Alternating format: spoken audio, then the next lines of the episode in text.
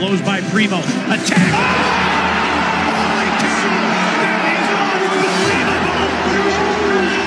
Santi, a pump fake, a drive, and a slam! Santi oh, double! Reverse slam! Holy cow! Dillon on the sideline. Dillon scoops, scores,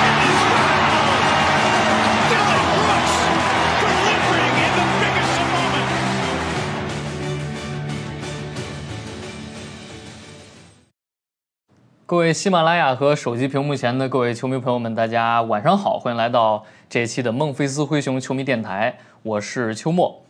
我们这个电台的第一期节目今天就要开始了，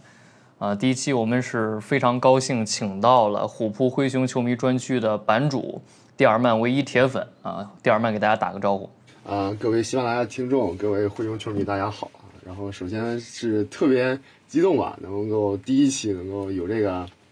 呃，非常荣幸能够第一次，就是这是我第一次录这种节目，然后就，呃，也是赶上很多个第一次吧。然后，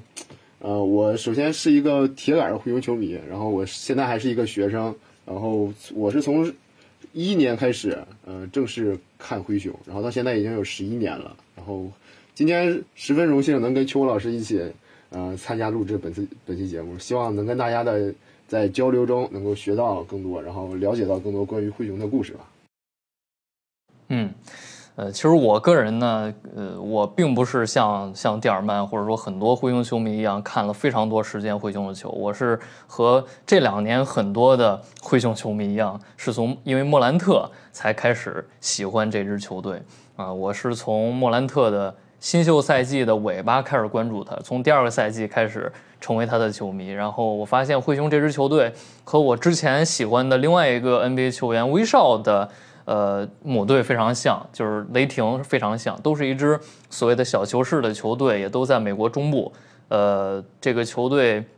非常有自己的特点和风骨，嗯、球风非常强硬，打球的风格是吧？呃，就让人觉得观赏性非常高。包括他们当家球星威少和莫兰特，其实也有很多人把这两个球员放在一起类比。嗯，我们今天这一期呢是二零二一到二二赛季的总结，因为我们就是灰熊的已经被淘汰了，虽然现在赛季还没有结束，所以这个话题放在现在第一期来来当做一个开篇还是呃比较合适的。我们这一期会分成几个脉络来走，首先是赛季的呃梗概，就是稍呃从一个时间线的方式跟大家来回顾一下过去这一个赛季常规赛、季后赛的一些基本情况，然后去呃进行球员的分析。球员的分析呢，按照首发、轮换和饮水机十五个球员，会由我和蒂尔曼分别去呃主讲，然后去讨论这些球员。这个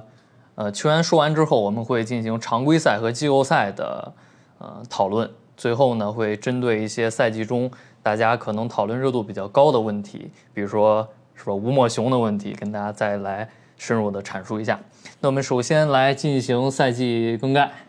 基本的过去一个赛季的情况介绍呢，呃，会从休赛期的主要人员变动，呃，常规赛的一些基本情况、季后赛的战绩来走。嗯、这个蒂尔蒂尔曼可以，如果中间 有关于这些交易，这些交易有一些补充，或者说呃，一会儿也会问一些问题到你去对这些交易的看法。我们首先来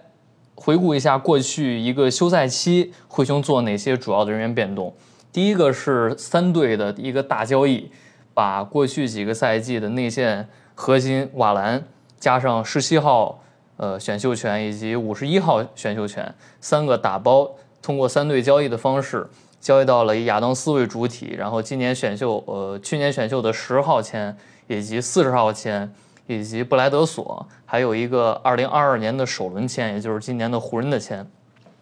嗯，这个签呢，呃。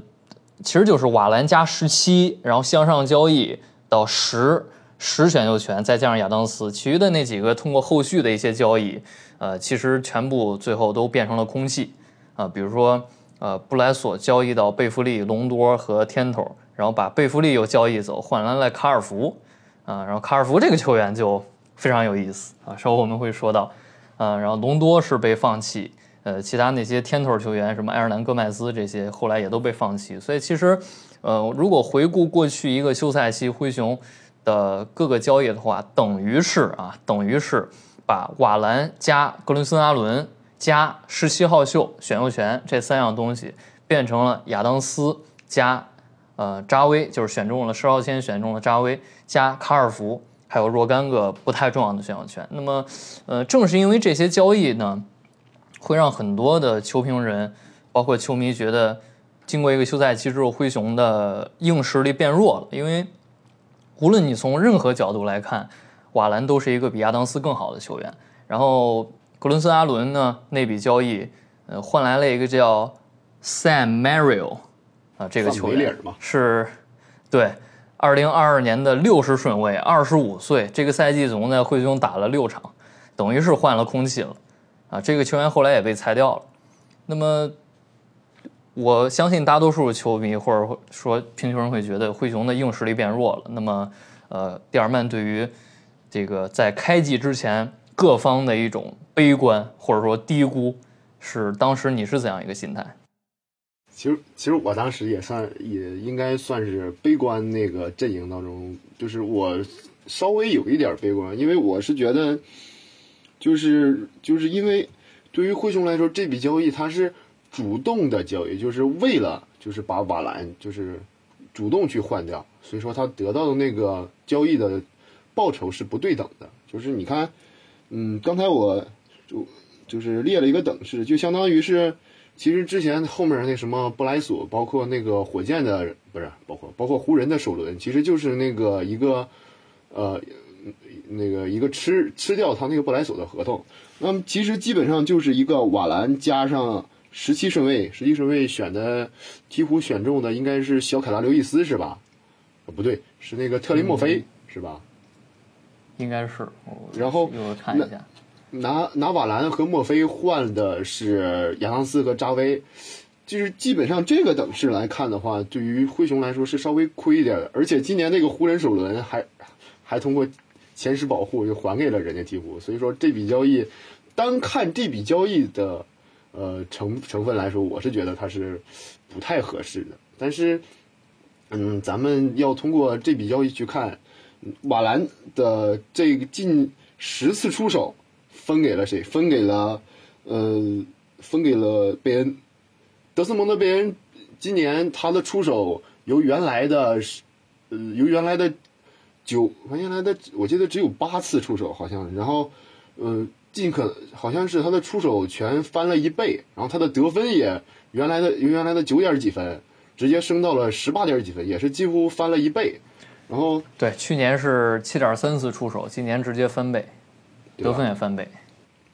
所以说，嗯，就是单看这笔交易，就放到平台面上，肯定是就是不对等。但是咱们要通过交易之后，就是对于球队的影响，那当然是正向的。而且，嗯，扎威也是逐渐越用越好。这个之后后面咱们再说。包括亚当斯，嗯，今年也是抢了破纪录，抢了嗯单赛季最多的进攻篮板。嗯，这都这这都是咱们交易之前根本交易之后就是。嗯，交易刚爆出来之后，咱们根本就不可能想到的东西。是，嗯，那过去一个赛季常规赛呢，灰熊是取得了五十六胜二十六负一个战绩，西部第二，联盟第二。这个五十六胜是平了队史记录，然后也是二零一三年之后，呃，单赛季赢下最多的比赛。这个赛季常规赛灰熊的进攻效率是联盟第五，防守效率联盟第四，净胜分是联盟第四，这个都是联盟前五，是联盟仅有的两支球队在攻防效率全都在联盟前五。呃，防守效率呢，去年是第六，今年第四，其实这个是一个正常的，呃，没有水平没有一个本质的提升吧。但是进攻这一项上，去年还是一个。中游水平的进攻效率，但是今年就变成了联盟最顶尖的进攻球队。呃，今年常规赛灰熊还在以下非常多的数据上是呃联盟第一，比如说出手第一，两分球出手第一，前场篮板、篮板、这个抢断、盖帽、快攻得分、二次进攻得分、前场篮板率、失误率这些，尤其是这个失误率，竟然是联盟第四少，这个其实很难以想象，因为。灰熊是一个节奏非常快的球队，而且出手非常随意，年轻人居多，你会觉得这个球队可能是打得非常毛糙，是吧？这个靠靠堆回合数、堆转换去去乱枪打鸟的球队，但是其实他们控制失误非常非常好，这个稍后会说到。对，嗯，然后季后赛呢，呃，是先首轮六场，呃，非常难看的击败了森林狼，呃，然后次轮二比四输给了勇士，啊，其中莫兰特是只打了三场比赛。呃，在季后赛呢，灰熊的攻防效率都有一些变化。呃，进攻在十六支球队里只排在十一位，啊，进攻效率出现了一个比较大的滑坡。防守呢，还维持在第四的水平上，尤其净胜分还是呃十六支季后赛中的第四。呃，而跟灰熊差不多的球队，其实至少都打进了分区决赛，所以，呃，灰熊其实还是有些遗憾的。然后在季后赛呢，灰熊的前前场篮板率也是有一个下滑，但是灰熊季后赛造失误是最好的啊，这要得益于首轮森林狼嗯垃圾的进攻。嗯，接下来我们这个要进入非常重要的板块，就是球员分析的板块。这个板块会会由我和蒂尔曼分别去主讲，然后去跟大家呃去聊一聊这个赛季灰熊的主要的球员的情况。嗯，在这个中间呢，可能会有。非常多的，因为这个这个话题我没有跟蒂尔曼事先去聊一下，你准备了什么，我准备了什么，所以可能会有一些呃非常即兴的东西出现。嗯，对于本赛季球员的划分呢，是按首发、轮换、饮水机，其中首发是莫兰特、贝恩、迪龙、山鸡和亚当斯，轮换是梅尔顿、扎威、这个安德森、琼斯、克拉克、康查尔，还有蒂尔曼。嗯，这个顺序是按照场均的出场时间往下排的。嗯，还有三个饮水机，分别是蒂利、二大妈和卡尔福。啊，其余的球员因为这个上场时间过少，或者说被裁掉，这个没有进入到轮换，就不讨论了。嗯，这个蒂尔曼先来吧，挑一个首发，挑一个。嗯，我肯定得把莫兰特留给你，对吧？那我选个，我选个迪龙吧。行，我选个迪龙，就是迪龙，迪龙，嗯，本赛季受困于他的他的伤病，因为休赛期的时候可能是练的过过于的凶猛了，因为嗯，这他的休赛期基本上咱们都看不到他，他基本上就在就是自己闷着头，也不发什么社交媒体，然后就是就是闷着头训练，然后。呃，本赛季迪隆布鲁克斯场均十四点六分，二点七个篮板，以及二点七个助攻。嗯，这是季后赛。嗯，这是季后赛吗？这是季后赛是吧？呃，我看看。常规赛是十八分啊，常规赛十八分。啊，常规赛啊，我啊，我想起来怎么回事？因为常规赛的时候，他那个场次出场的比赛太少了，他那个场他那个数据也不是很很可靠。然后我就没有没有特别去关注的那个数据，然后我记下来的是他季后季后赛的数据。我主要想说一下他在他在今年的季后赛的表现。嗯，就是就是吉隆布鲁克斯他的上限也就到这儿了，就是你你不能去指望吉隆布鲁克斯像呃莫兰特一样去关键时刻去杀去冲击，就是他能做到的就是防守端给你给你把球队的防守的节奏和他的这种风格。把他的风骨去带给这支球队，然后你进攻端他就是会有一些，就是特别那种无脑，就是你看着就觉得什么玩意儿的这种这种就是进攻选择，就是就是你就是怎么说呢？你爱他吧，你就要去你就要去接受他的这这些进攻方式吧。然后不知道球选择让让球迷想起另一个二十四号球员，对吧？曼巴精神嘛。然后。嗯，秋末对狄龙有什么看法呀？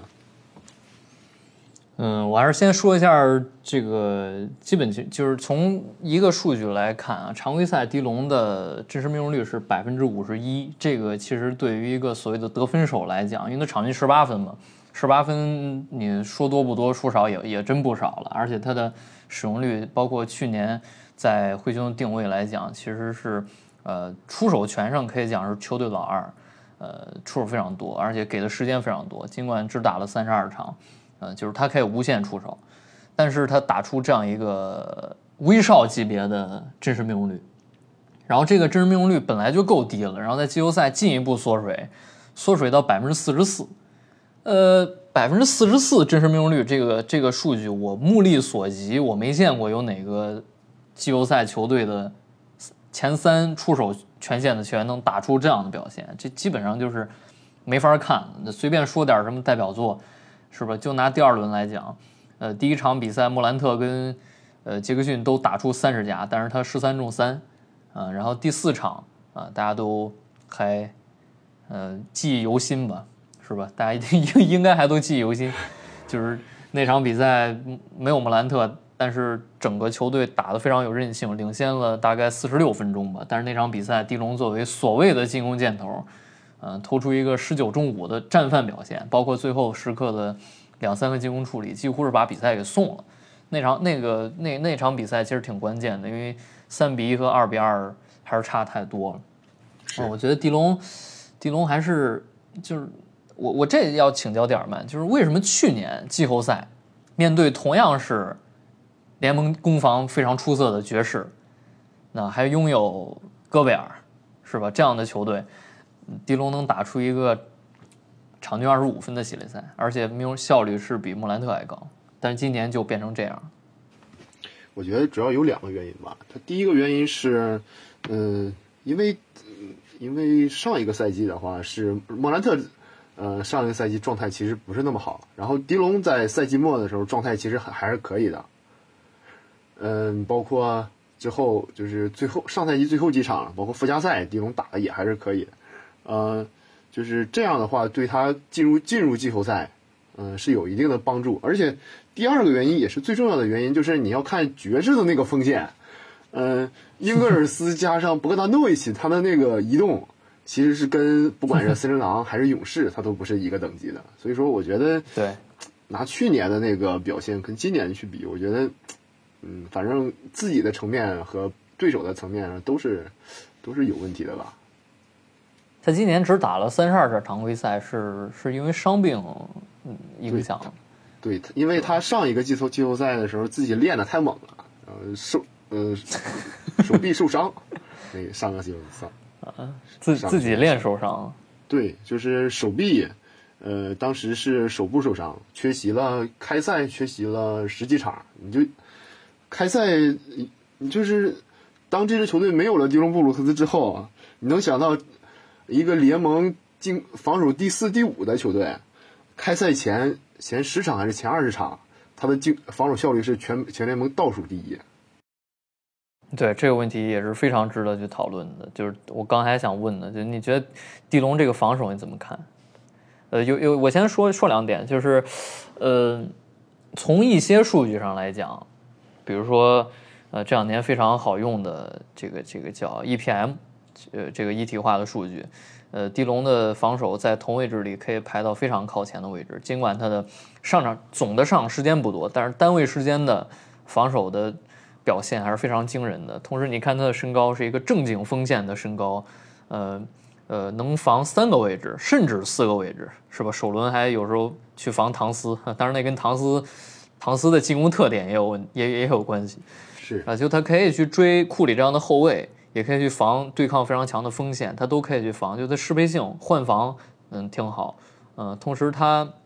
你可以说他是侵略性防守。就他不会像汤普森一样去去跟住你，然后不犯错，呃，站到该站的位置伸手去防守，他会去主动给你对抗，去挤掩护挤得非常凶狠，这也就让他赔上了很多犯规。那么你对他的防守这个水平，嗯，或者说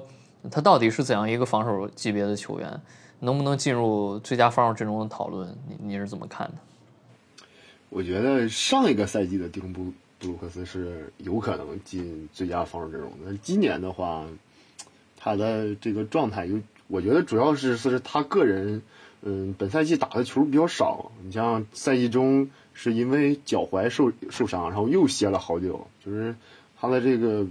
这个训练不是很连续，然后导致他自己的状态歇一场好一场能够鬼好多场，然后这个现在这个，但是。我我是我个人是比较相信他的，因为他你如果你深层次的了解他，你就知道他对自己的要求很高，他的训练强度很大很大，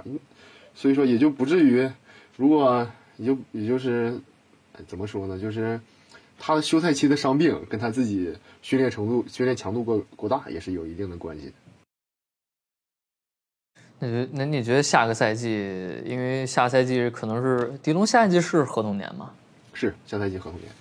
对，那那他这个一千多万的合同，其实，呃，从他的水平上来讲，应该还是非常值得的，就就不是一个所谓的溢价合同。毕竟他防守摆在这儿，而且进攻端还能提供一些灰熊其他球员提供不了的东西。就即使他那么铁，出手选择那么不合理，但灰熊仍然让他去疯狂的投中投，这就也体现出来，就是他能做这个事儿，其他人都做不了。所以，呃，迪龙下赛季应该是可以稳坐首发的吗？你觉得吗？应该还是会作为首发，但是我估计下个赛季的话，詹尼斯会把他的那种就是不必要的出手去砍掉一些，就是而且可以下赛季可以给扎威更多的上场时间，让他去，或者我觉得有都有可能让狄龙去打一个四号位，如果如果那个谁大锤走了的话，狄龙很有可能去打一个四号位，真的要常态性打四。就是不也不一定，就是嗯，可以他跟扎威两个人去打一个三四号位，就是轮换着那么打，我觉得也是有也是有可能的。因为他对抗摆在那儿嘛，现在这四号位也普遍其实体重不怎么地，可以顶。嗯，那那关于狄龙最后一个问题就是，你觉得下赛季他会在季中被交易吗？你觉得会这个这个交易如果要做，是不是迫切的？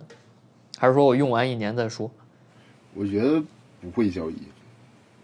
不会交易。就是就是，我就怕就是，我觉得灰熊管理层也在想，就是如果把狄龙交易了，那会不会回到这个赛季的前半段呢？就是那种防守。我主要是我我我觉得，可能交易他的话，特别集中交易，可能会影响球队化学反应，因为狄龙在更衣室的作用应该还是非常大的。这个可能很多灰熊球迷都都非常认同，就是你抛开场上表现，狄龙在场下是一个非常好的队友。对他就是这种像这种，呃，像狄龙这种球员，就是队友特别喜欢，但是对手的话不是很喜欢。就是，但是他在 队队中的话，他的就是地位和他的作用是不没办法用数据去体现出来的。嗯，对，就是你你看上去一个。进攻这么差的球员是吧？而且除了得分数据之外，篮板、防守、断帽，应该这些其他数据都平平吧？我我感觉应该是平平。我看一眼，嗯，就是三个三个篮板，三个盖帽，一个抢断，就是从他这个上场时间和出手的权限来讲，这些其他影响力数据还是比较差的。感觉就是除了投篮什么也干不了。但是但是。呃，其实他就稳坐首发，而且在精神力层面给了球队非常大的帮助，所以这个球员，呃，确实是一个你不能完全从数据层面去评价他的一个球员。嗯，是。那第二个狄龙就到这儿，还是说还有什么别的？行，我这儿我这儿没有什么问题啊。行，第二个问第二个人，先把莫兰特说了。行。因为这后边应该还会不停的提到。对 阿尔莫兰特，呃，场均二十七加六加七加一点二段，呃，命中率四十九、三十四、七十六，常规赛百分之五十七的真实命中率，呃，最快进步球员，二阵，全明星首发，这个赛季的 MVP 的票选第七名，嗯，季后赛场均二十七加八加十加两端，嗯，命中率是四十四、三十四、七十四。呃，真实命中率下降到百分之五十五。嗯，首轮首轮场均二十一加九加十，百分之三十九的命中率。嗯，次轮打三场，场均三十八加七加八，百分之五十一的命中率。呃，莫兰特这个赛季呢，就是这完全相比上赛季有一个突飞猛进的进步。就上赛季可能打出那个常规赛。嗯，大家很多人可能给我最离谱的说他是球队第三好还是第四好的球员，可能还不如安德森。那有有这 有有这么一个一个说法，说二一莫兰特。啊，上赛季常规赛莫兰特可能只是联盟前五十的水平，那你再往前排可能排不到什么位置。但是季后赛他用一个场均三十加四加八的表现，保质保量的表现，包括一场四十五加吧，啊，大爵士，呃，应该是让很多人吃惊。然后在新赛季，他维持了这个表现，并且带领灰熊从附加赛级别直接跃升了两个档次，变成了一个联盟第二。嗯，他是这支球队毫无疑问最好的球员。嗯，也，点儿曼，这个莫兰特全明星首发是灰熊队史第几个？呃，我记得上一个应该是第二个，上一个是小加索尔嘛？对，上是一个小加索尔，但是他是第一个后卫球员，嗯，就是我记得上一个是一五年是吧？一五年全明星小加索尔是跟大加索尔一块儿首发一，块儿跳球嘛，当时。对，嗯，而而且主要是莫兰特是灰熊队史上唯一一个到现在来说是唯一一个以后卫身份入选的全明星球员，还不是首发全明星球员，以前是没有过的。那确实就是莫兰特是那种典型的，就你不管喜欢他或讨厌他，你会看出他是一个明确的舰队核心。呃，和灰熊队史其他的那些伟大的名字，大小加索尔、兰多夫啊，包括呃那那那个其他球员，他他明显是能打出一些所谓的呃巨星的球，就他的表现给人一种畅想啊，他不是一个可能呃偶尔进全明星这样一个水平的球员，他可能是多年全明星、多年最佳阵容，甚至是呃队史冲击最队史最佳球员这样一个定位，而且在第三年。呃，就就已经打出这样的表现，所以所以莫兰特这个赛季是引发了非常多的讨论，而且呃增加了非常多的球迷和黑子。嗯，他先说他代表作啊，常规赛那些就呃就就一就忽略吧，比如说什么五十二分啊，呃，同时那一场比赛还有两个年度五加球。那个隔扣，还有那个就是呃，对，格格布尔特尔，还有一个亚当斯从底线传到另一侧底线压哨的一个空接。呃，莫兰特也是，我觉得你从一个角度来讲，是美整个联盟未来十年可能会力捧的一个新星，因为现在联盟最好的球员都不是美国人，那三大幻神是吧？那三大幻神，三个三个内线加上东契奇，联盟前五可能有四个。都不是美国人，嗯，这个事儿就也是让，呃，而你看现在这些年轻人，二十五岁以下的年轻人，嗯，可能除了莫兰特跟跟莫兰特差不多的，呃，美国籍的球员其实也不多，那，嗯，你能从就是可能还好一点，呃，对对对，这这就很少嘛，很少，嗯，我前前几天季后赛刚开打的时候，NBA 官方评了一个赛季常规赛百家球。嗯，这百家球里边，莫兰特独占八个，哇，这么多！对，这就是最多的，所以你能看出来，包括他，呃，那个格克布尔特尔，包括呃那个半场空接是排在第一，前五里边自己独占两个。呃，这这也确实，就莫兰特这个打法，你从观赏性角度来讲，无可挑剔。你光看季后赛，虽然说只打了九场比赛，但是贡献了多少个？五加球，你光看打首轮什么隔扣拉塞尔、隔扣，呃麦克丹尼尔斯是吧？哎，隔扣是隔扣麦克丹尼尔斯，比斯利吧，就是那个跨过去的时候。哦，比斯利，比斯利，就第六场嘛，第六场对第三节快结束的时候那个，就是直接给人身上跨过去的那个球。是，那球实在是。还有还有，那那球当时我看直播的时候还没有什么太大情绪波动，因为因为那轮系列赛，嗯，前三节基本都是落后的。对。主要是，就是我，这个我觉得他那个扣篮之后，就是球队就开始反击、反击、反击、反击。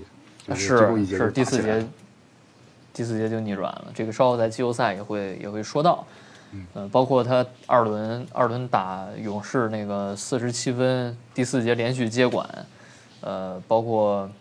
这种纵贯全场的扣篮啊，啊，包括首轮那个天王山绝杀，这些都都非常多啊。你很难想象，就是他再往下保持健康的。情况打十年能打出多少精彩的进球？但这些，呃，都都不重要。我们来说一下这个球员本赛季的一个改变吧。这个赛季相比上赛季，除了出手增多，呃，他的三分出手占比在减少，同时打出了一个联盟篮下第一产量，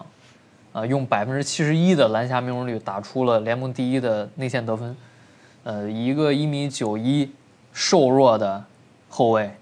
在篮下得分产量和效率上超过了联盟所有的球员。啊，这个事儿，嗯，我我觉得从从这这个出手篮下出手频率和命中率来讲，历史上可能找不出来十个人。那你说点儿呗？就是就是我不太清楚的事儿，就是咱们就是 NBA 历史上有没有就是第莫莫兰特是不是第一个作为后卫球员，就是就是内线内线得分最多的呀？这个我还真没查过，我我可以下了这个直播去问一问，因为帕克巅峰帕克应该篮下也是非常哦，就是非常恐怖，韦德也可以查一查。行。然后过嗯，他这个赛呃他这个赛季最大的，我觉得令人惊讶的点在于，你如果去看他的数据，他的使用率是连续三年增加，嗯，呃，但与此同时，他的失误率是连续三年减少。那那换句话说，就是你给的球越多，他控制失误做的越好。对，啊，这作为一个后卫球员来讲，很难想象，他现在场均失误也就三个，啊，每年都是三个，季后赛这个也是第二轮甚至就两个左右，这个对于目前这种这个级别的后卫来讲，甚至说可以说太少，所以他是一个控制失误非常好的球员。那么对于这个赛季莫兰特如此突飞猛进的进步，蒂尔曼怎么看？我觉得就是简而言之有两个字来说，就是幸福，就是就是就是非常的幸福，就是你你可以纵观灰熊的队史，就是真是从来没有这样一个等级，就是未来的一个级别，就是对于灰熊来说，感觉你带哭腔了。真的就是就是确真的就是我们我们也确实没有过这种的。然后之前之前灰熊最好的后卫是康利嘛？对，最好会后卫就是麦克康利。你就像之前还有什么麦克毕比，像白巧克力也都在灰熊打过。嗯，包括像什么查尔莫斯这种球员，但但是查尔莫斯当年在灰熊打的真的是很不错。如果你要看当年的回放的话，真的是就是我个人心中是最好的，就是灰熊队上最好的替补控卫。当然我我也很喜欢琼斯，但我觉得最好的替补控卫就是查尔莫斯。嗯，当时进攻组织都特别出色。对，而且他那个体，他那个身板儿也很厚，不像咱们就是当时看热火的时候，觉得好像很瘦哈，来了之后觉得身板儿也很厚。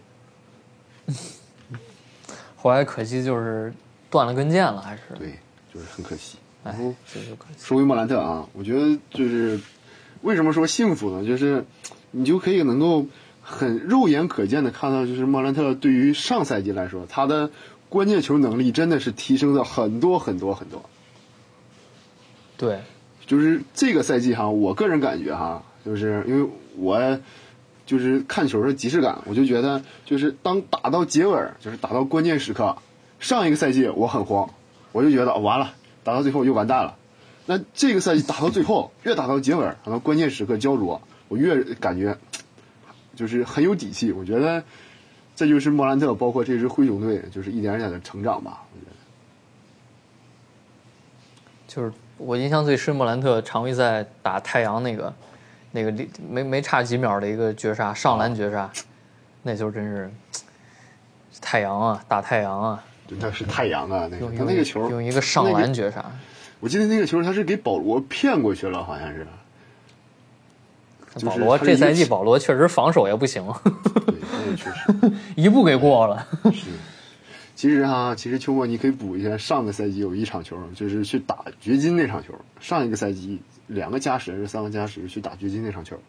那场球真是、就是打到最后，就是就是体现出的一个问题，就是关键球能力不行，嗯就是领先三分到最后好像还有十几秒，然后让人家抢断了，让人家投三分追平了，然后进了加时赛，然后又打平，然后第二个加时好像最后是输了。但是我觉得那场球之后，让你对于会莫兰特来说，应该成长的成长了很多啊！你说行吗？就这赛季季后赛打勇士的 G 四 G 六的，就让你想起上赛季，让人思念莫兰特。对，确实是，就是，但是你说就是莫兰特对于对于球队的防守，我觉得还是有点脱节的。但是就是他的那种硬解，硬解那种关键球能力，那是绝对是没得说的。对的，是一个攻攻防非常鲜明的球员。啊，我我们进度得推快点，我觉得这这个这个现在有点太慢了。这样吧，先先把其他的球员先往下推一推。我觉得今天咱咱能说完先发好像就就不错了。替补可以这个一笔带过啊，或者说稍微说一下。替补可以留到下一场，你可以跟下一个下一个统治人说这事儿，呃同志这词儿不错。是吧？呃，我觉得穆兰特可以他的一些东西放在下边去聊季后赛的时候去说，对，因为常规赛大家其实，呃，就就这个赛季打到目前为止，我觉得穆兰特所遭受到的评论的那种。不能说被低估吧，也不能说就可能都有一些就是误解吧。其实与他取得的成绩可能不相匹匹配，也不是说我喜欢莫兰特，啊，但是感觉有点被黑的过头了。对，莫啊，这个我们稍后在聊季后赛的时候会会去聊到这个问题啊。好，嗯、是贝恩吧？贝恩吧，嗯，本赛季我看一眼啊，我嗯，本赛季本赛季贝恩场均能有十八点二分，然后四点四篮板和两点七个助攻，呃，投篮命中率，投篮命中率我这儿没有记，我我记了一下是他的季后赛的投篮命中率，他投篮季后赛的投篮，呃，场均得分有十八点八分、三点八篮板和二点二助攻，然后呃。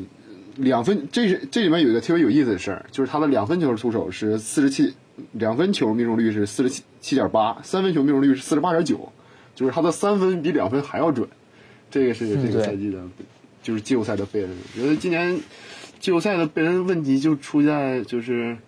他第一轮打的特别好，第二轮是由于他那个是肩伤还是背伤，就是就是对他的状态是有一有一点起伏。但我觉得这都是不是问题，是年轻人很正常，哪怕就是不是背伤，就是自己的问题，也是也是可以接受的。然后，然后秋末对对本赛季贝恩有什么有什么自己的看法和观点？嗯，我觉得常规赛贝恩是联盟第二好的三分球手，呃，这个命中率是百分之四十三点六的三分命中率是联盟第二，呃，同时呃每三十六分钟的出手是十一次，可以说是一个高产又高效的射手，呃，但与此与此同时，他不仅仅是一个射手，嗯，他的突破。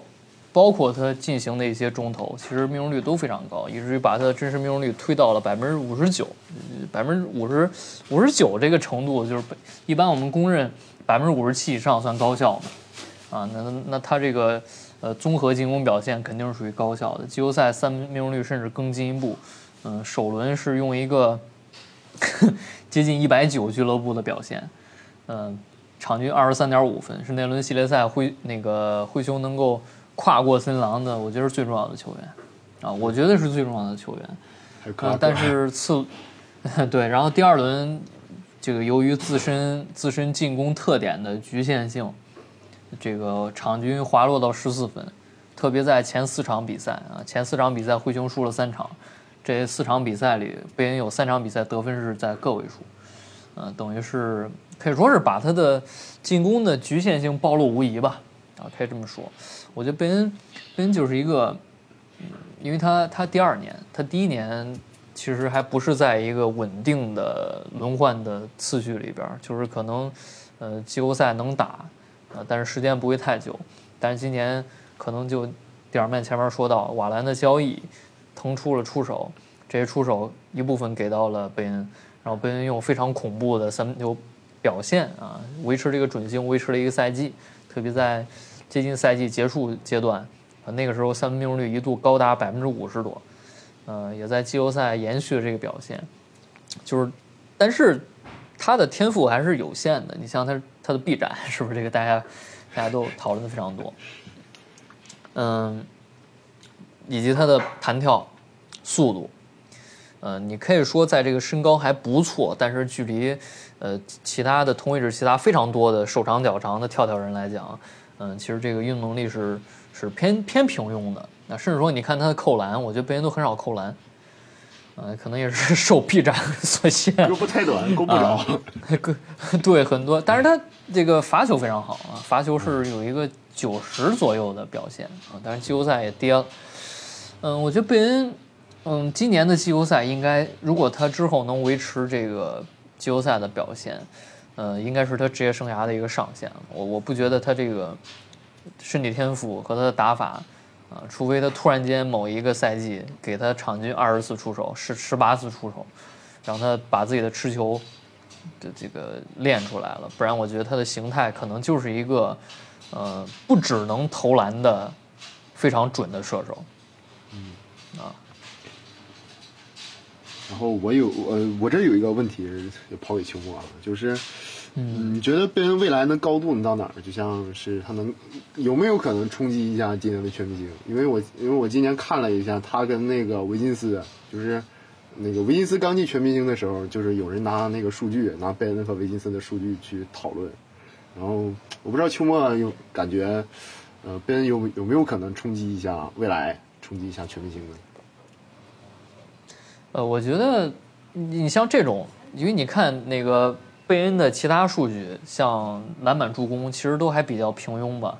呃，篮板和助攻应该都不到四次，篮板可能有四个，助攻可能有两三个，然后一一个多抢断，就是他跟迪龙相似，就他俩是能得分，但是除了得分之外，你让他去做组织，你让他去呃提供非常多篮板的贡献，呃，包括他们的防守，其实贝恩的防守还不如迪龙。啊，嗯，但是他对抗非常好，但是他的防守的表现其实不如迪龙，就是你你你不是一个能干很多事儿的球员，那么你不能干很多事儿，你只能干得分，那你得得分又又是这样一个水平，十八分、二十分，是吧？那么那么这样的球员进全明星有没有先例呢？我觉得你可可能会往一些射手或者说嗯一些以。呃不，科沃尔那年可能比较特殊吧。哦，就是那年他们直接进了四个，是吧？我记得是进了四个。我我是觉得他的水平上限应该能达到一个联盟二十左右，二十五，但是能被选进去吗？我觉得很难，因为很明显，现在球队最有可能进全明星的第二个人是杰克逊。对，嗯对。那那杰克逊，杰克逊如果要往全明星发展的话，我觉得他应该是从，因为杰克逊的得分也就十六七分，对吧？而且他的命中率跟贝恩差的非常非常多，但是两个人的防守差距，两个人的防守差距非常非常多。呃，其实我觉得两个人从一个全明星角度来讲，都有一些硬伤，那就他们不是那么典型的一个明星球员，但是。你现在让我选一个人，预期他能进全明星，我会觉得杰克逊是明显机会更大的那个，所以我觉得贝恩可能，呃，水平能提高到一个边缘全明星的水平，但是他不会被选进全明星。然后，呃，秋末对嗯贝恩有什么看法和问题吗？嗯，你你觉得下个赛季？他还能进步吗？如果进步的话，从哪些方面进步？我觉得进步的话，就是进步在他的持球、他的组织。去组织吗？对，因为他，我记得去年上个赛季他的赛季赛季中，我看他那个报告上面，他的注释比其实是很低，才一点四级，我记得，这就是对于一个后卫来说，其实不是很好的一个，就是指平中等偏下的一个数据啊，好像。嗯，但他其实也不怎么干组织的活，他拿球一般就是终结了。对，所以说，嗯，主要是看下赛季能不能留住琼斯啊，主要是这个事儿。这个真不好说。今天还是昨天看那个琼斯发了一个一个推特，好像是，是，我觉得意思好像就是要感谢一下，就有可能可能就离开了。那如果是琼斯离开了，那么贝恩就要去承担一些组织的任务了吧？我觉得是。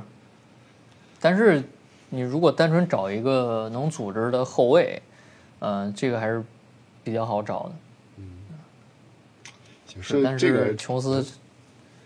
这个一会儿说琼斯的时候再说。对，这一会儿咱说琼斯的时候再说。然后下一个，嗯，下一个这样吧，我我我我我说山鸡，行，场均十六加六加二点三帽，呃，命中率百分之四十一，呃，每三十六分钟犯规四点六次，已经是生涯新低了。呃，季后赛每三十六分钟犯规数是惊人的五点七次。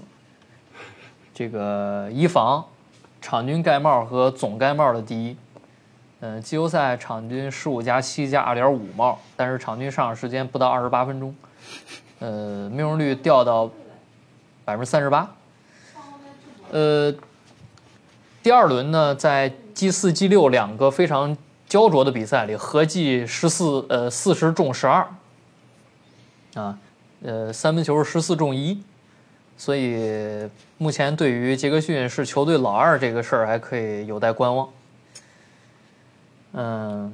这是这个赛季杰克逊的基本情况。那杰克逊这个球员呢，也是非常有意思。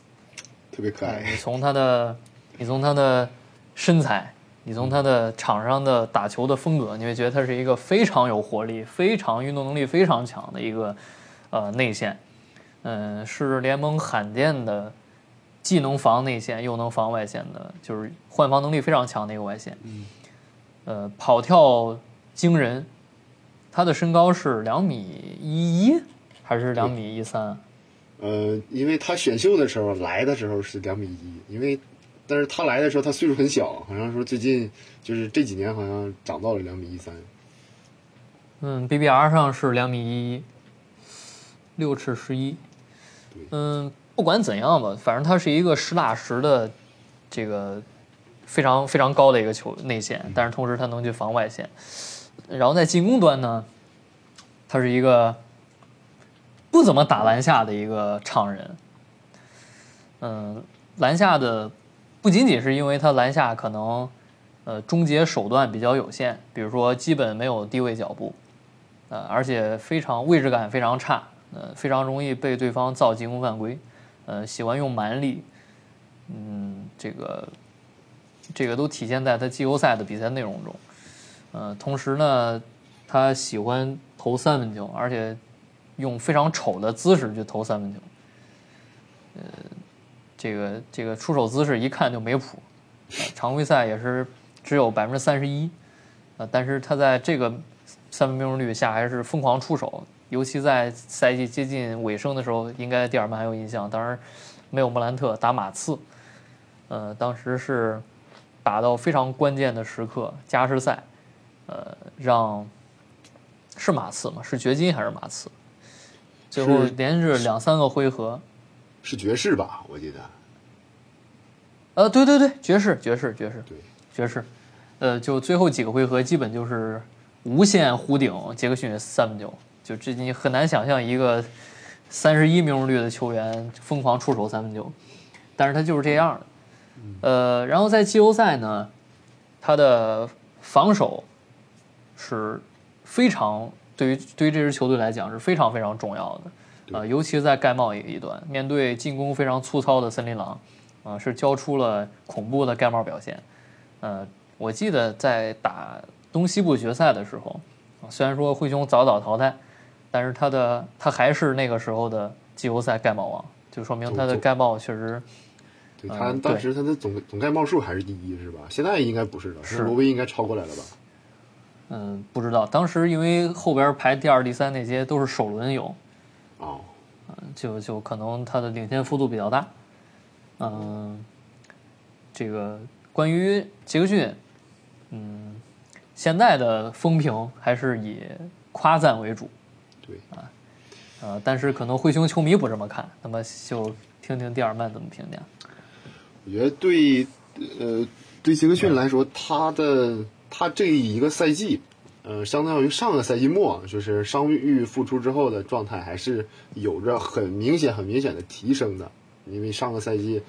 呃，受就是他在园区的时候那个伤病，呃，一直休了接近一年，可能是一年多，然后然后到最后回来打那几场球，状态也是非常非常不好。嗯，但是这个赛季他的他的防守表现，而且这个赛季他的那种犯规，像刚才秋末说的，他犯规已经控制了不少了，但是还是那个样，就是这个东西你需要他慢慢给他培养去培练，而且他今年续约的那个合同也是一个递减的合同，说明会用对他对他未来在两年后、三年后，当他打出来之后，而且他的合同特别便宜，会会球队会根据这个去补强，然后去做一些更多的事情。然后对于对于对于杰克逊来说，嗯，像刚才秋末也说，他那个百分之三十一点几的那个三分，我觉得，但是我觉得来说哈，他是还是要坚决的去出手的，因为我记得不知道秋末有没有印象，就是假如杰克逊今年最少是贡献了两个准绝杀的三分球。嗯，他一场球是常规赛吧？绝对，一场球是打爵士，一场球是打快船，都是莫兰特给他传球。就是莫兰特突进去那种扭曲着，然后把球传到了三分线外贾伦杰克逊，然后后者三分命中，然后就拿下比赛。然后后者扭曲着出手了一个三分球，对，后后者也扭曲。然后，嗯，所以说之前我记得是我看过孔孔德金老师发过一个那个微博，就是嗯，杰克逊是跟莫兰特的契合度是非常大，就是。就只要杰克逊在场上，而且只要他们把那手三分，别看那么扭曲，能投进，他对莫兰特的作用也是特别的重要的。这是我的一点看法。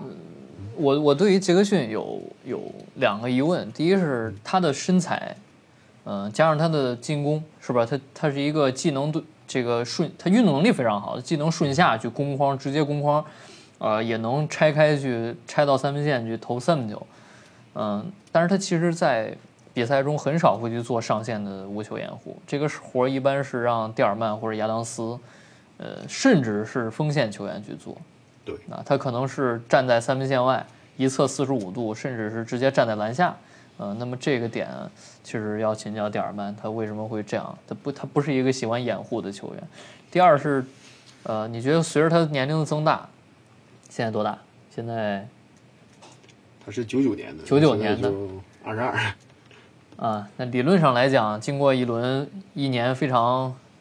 印象深刻的季后赛旅程，他明年会有一个对比赛阅读的进步。那么，他未来对于犯规控制是吧？啊，就很多人聊什么三十六分钟数据非常爆炸，但你压根儿你就上不了三十六分钟，那这数据就是没有用。那么你觉得他？呃，这两个问题，第一是他他的掩护问题，第二是他下赛季或者说未来对于犯规控制，呃，会不会有进步？我觉得掩护的话，其实队内有一个掩护大师啊，就是他的五号位搭档。嗯，你你你可以去，我觉得杰克逊应该去多去看亚当斯的掩护机器。你看亚当斯是怎么掩护，就是无球掩护，包括是就是给队友那种就是射手的那种定位掩护，亚当斯是怎么做的？嗯，至至于犯规的话，我觉得他每每年就是你不能指望他就是突然就是从一个犯规大户变成一个就是特别注重就是对那个自己动作特别控制的球员。但是他就是那样，就是如果他就是有有些球有些犯规是就是在有些盖帽，其实咱们嗯也是他也是得益于去年。的那个尺度相对来说大一点，今年尺度松一点，可能今年有些盖帽就只，呃，有那个有些盖帽还是有犯规的可能，就是？那是，就鼓励裁判鼓励他去进行那个，不过这个也仁者见智吧，万一他发现自己疯狂被吹，然后可能在明年就就就稍微收收紧一点，然后付出一些防就是。呃，翻应该去起掉封盖，但是没有没有封盖，呃，然后更好的保护自己留在场上，这个都随着他的经验的增长，可能他会自己去做判断吧。嗯，那么对于嗯，你等等等一下啊，我还有最后一句话，对于对于杰克逊来说，就是嗯，我不知道秋末看看球看到就是第四节，就是每当第四节的杰克逊，当他身上背的犯规小于等于三次，那他就是无敌的。对，就是就是最后时刻的犯规，他一定要控制住。现在球队是越来越需要他，因为打高端局的时候，就是需要他这种去协防、去去补、去扫荡，对吧？是因为灰熊本赛季最好的五人组，净胜分最高的五人组是把亚当斯撤下换上克拉克的五人组，也就是那个阵容，呃，杰克逊行四号位那个之名，但是打的是五号位之使。呃，他他的他，但是因为克拉克只有两米零三嘛，啊，虽然说克拉克的终结方式是一个纯内线的终结方式，呃，除了篮下直接扣篮、补篮以及一些非常僵硬的转身抛投，呃，他基本啥也不会。呃，然后但是小贾伦还是一个更偏向于内线身高的一个内线，所以他其实在那个阵容是打五号位。呃，那么这个阵容。在季后赛打森林狼的时候，也是体现出非常恐怖的差距，呃，可以说是碾压之势。但是那个阵容由于杰克逊的犯规问题，他压根就摆不出多长时间，所以就很有意思。你想让他上，他上不了。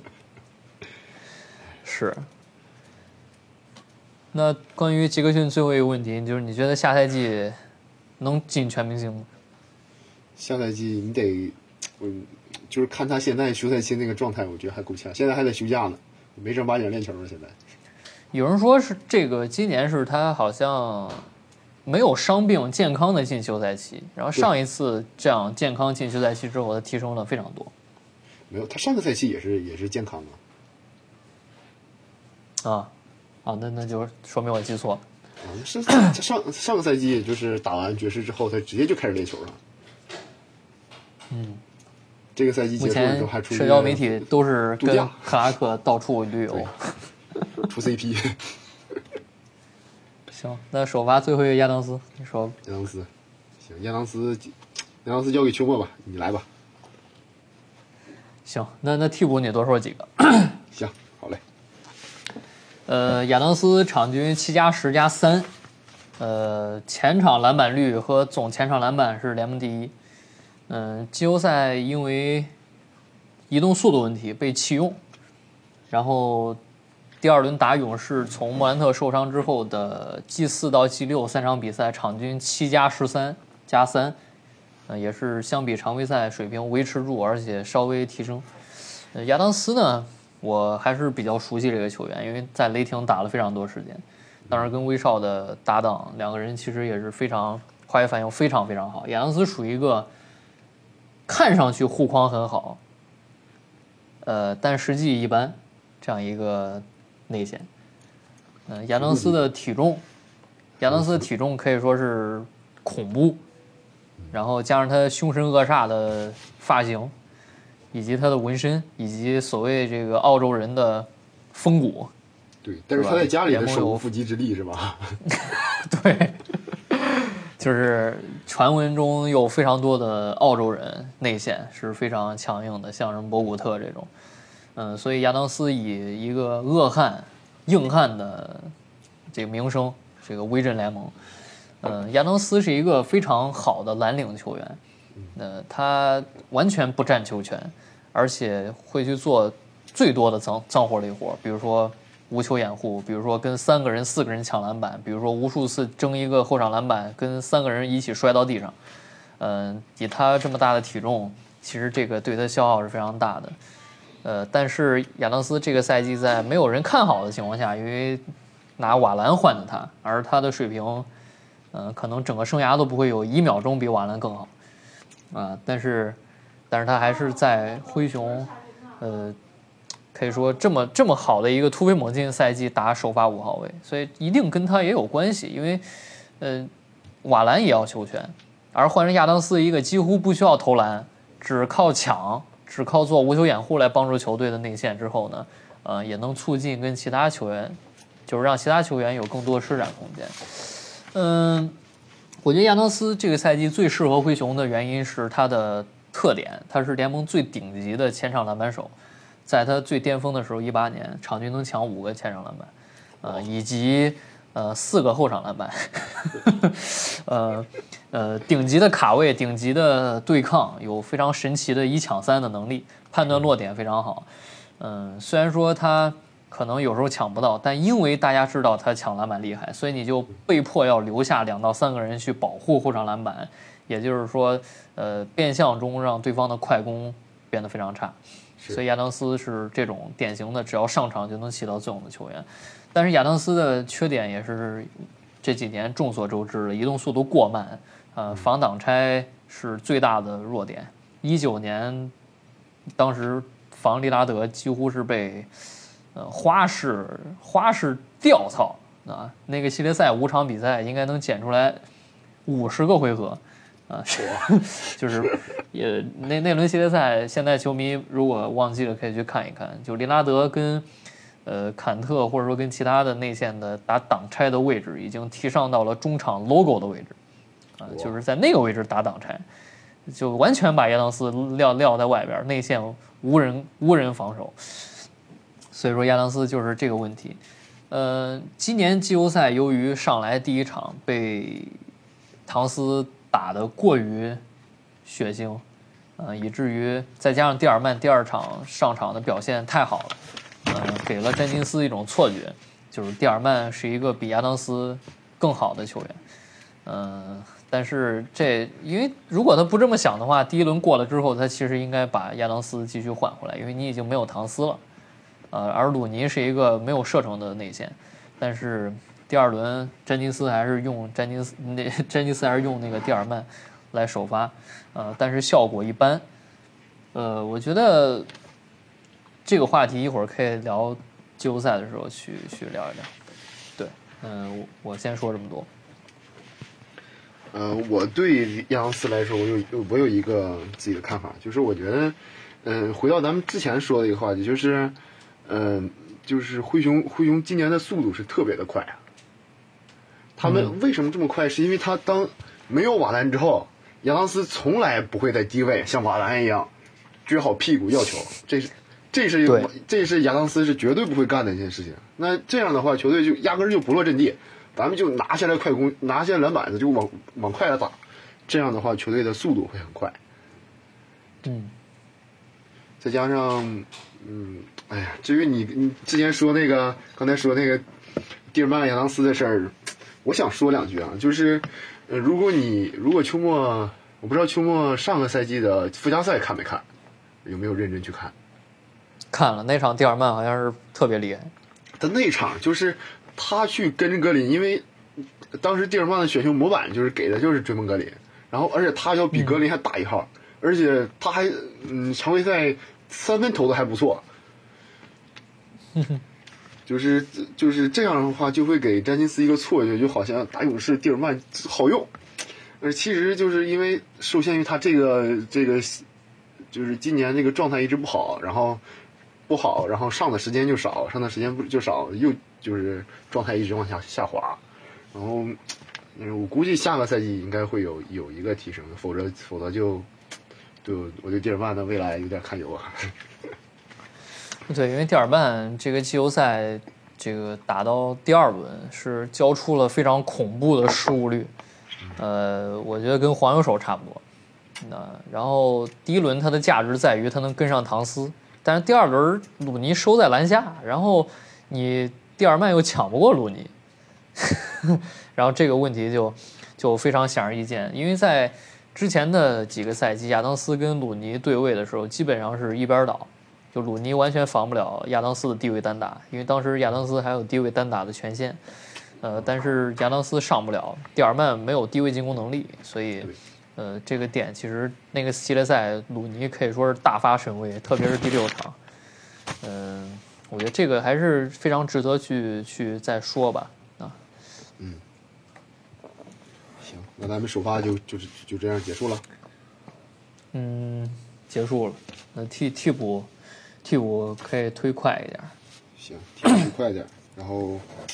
我先你先挑吧，我先挑一个扎威吧。嗯。我挑一个扎威，扎威，呃，首先有一个特别有趣的事情哈，就是，呃，我先我先跟秋末说一下，就是常规赛，呃，就是扎威是今年的第十顺位嘛，然后就是前十顺位当中，只有一个球员没有，呃，场均场均不是，就是本赛季上场时间没有超过一千分钟，就只有一个球员，你猜会是谁？我我猜肯定不是扎威，肯定不是扎威。肯定是扎威，肯定不是扎威，肯定不是扎威，肯定不是扎威，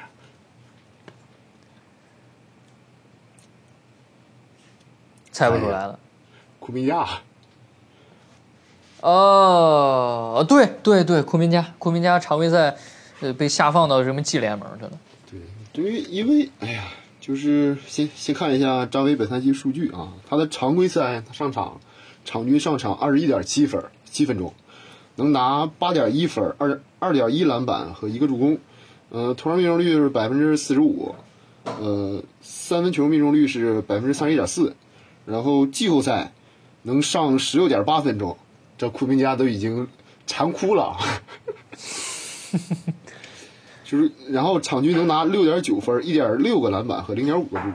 嗯，投篮是命中率是四十四点二，嗯，三分命中率是三十点六，嗯，对于扎威来说，这一年，嗯，他的进步其实是非常大的。如果你要是正经看他的下联的表现，你就会觉得当时下联那个连着那个交易，我觉得什么东西啊？那个就是因为。下联的时候，扎威的表现就是什么都不会，嗯，就是就投篮也不是很准，然后他那个还瘦。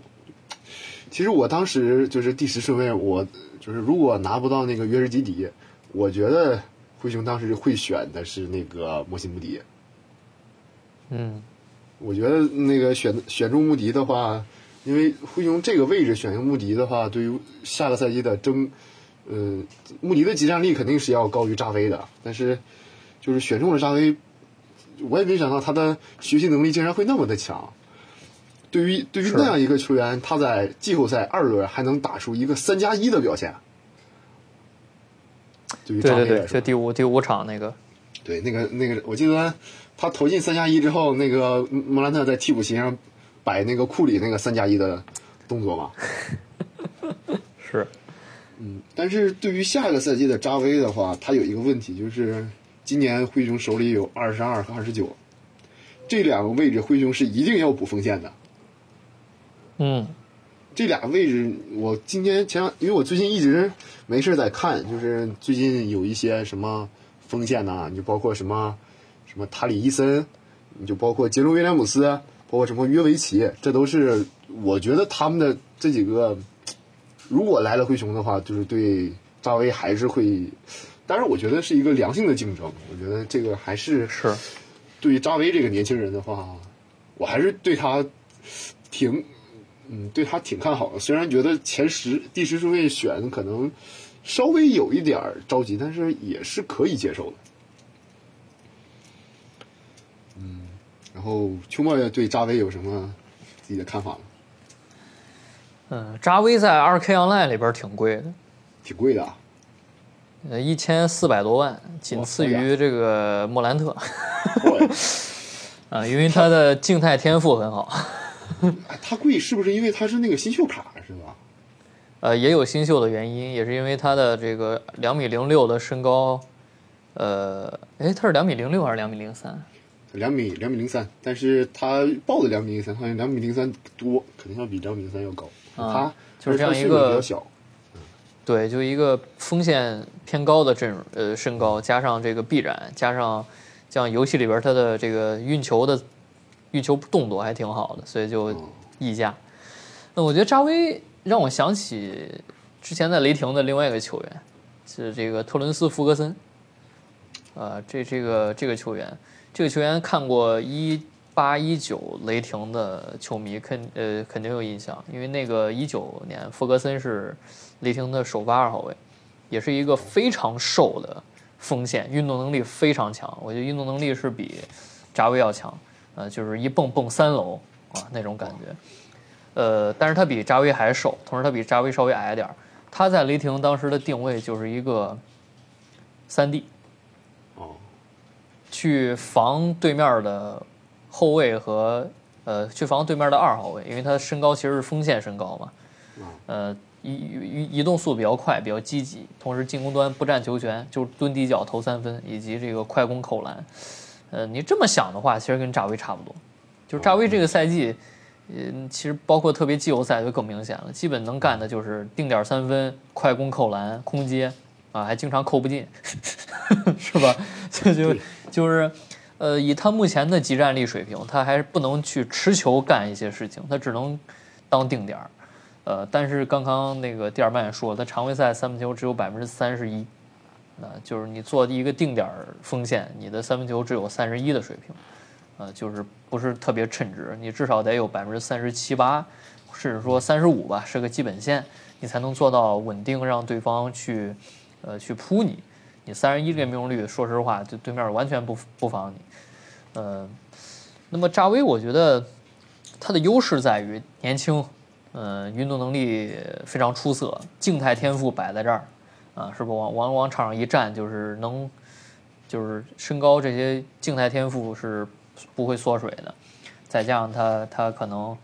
嗯，成长空间比较大。但是刚刚第二麦也说，如果今年选秀大会灰熊再选两个锋线，特别是集战力强的锋线的话，啊，我其实对今天选秀没有什么了解，嗯，我不知道有哪些这个位置的锋线可能会对扎威有一些挑战，啊，但是如果扎威这个休赛期不能打磨自己的持球进攻，同时把自己的三分球准星再提高的话，他下赛季，呃，别说去去抢迪龙的位置，能不能稳定自己的轮换位置？呃，可能都是一个问题，因为这个赛季其实，在常规赛他上上场时间是，呃，我看一眼，二十一点七分钟，是球队第七多的，对，啊，但是他可能交出的进攻表现还是比较差。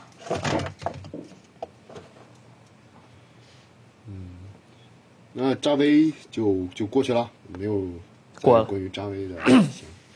那下一个就下一个泰格琼斯交给你吧。嗯，琼斯我就不说数据了，呃，这个替补球员的数据其实都都都那么回事儿。琼斯是历史单赛季注注释比最好的球员吧？嗯，应该是。就他用一个非常罕见的，就是你如果去看他技术统计，动不动就八九个助攻，然后零失误、一失误，啊，甚至两失误都很少。嗯，结合他的打法，其实很奇怪，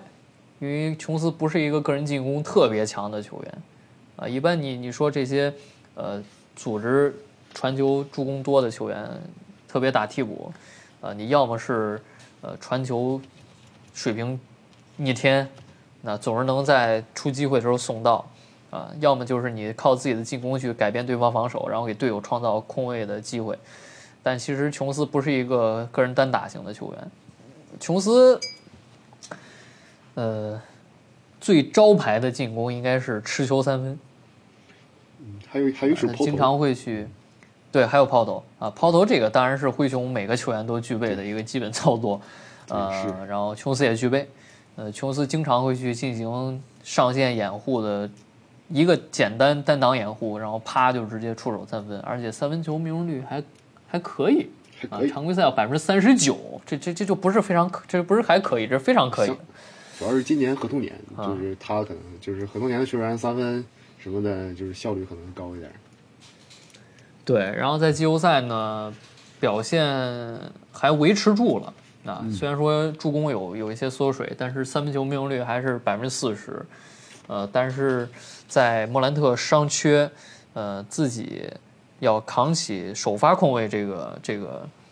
这个这个位置之后，其实他还是展现出自己的局限性。啊，当然了，不不可否认的是，琼斯如果从一个替补控卫来讲，可能联盟没有几个替补控卫能表比他表现更好。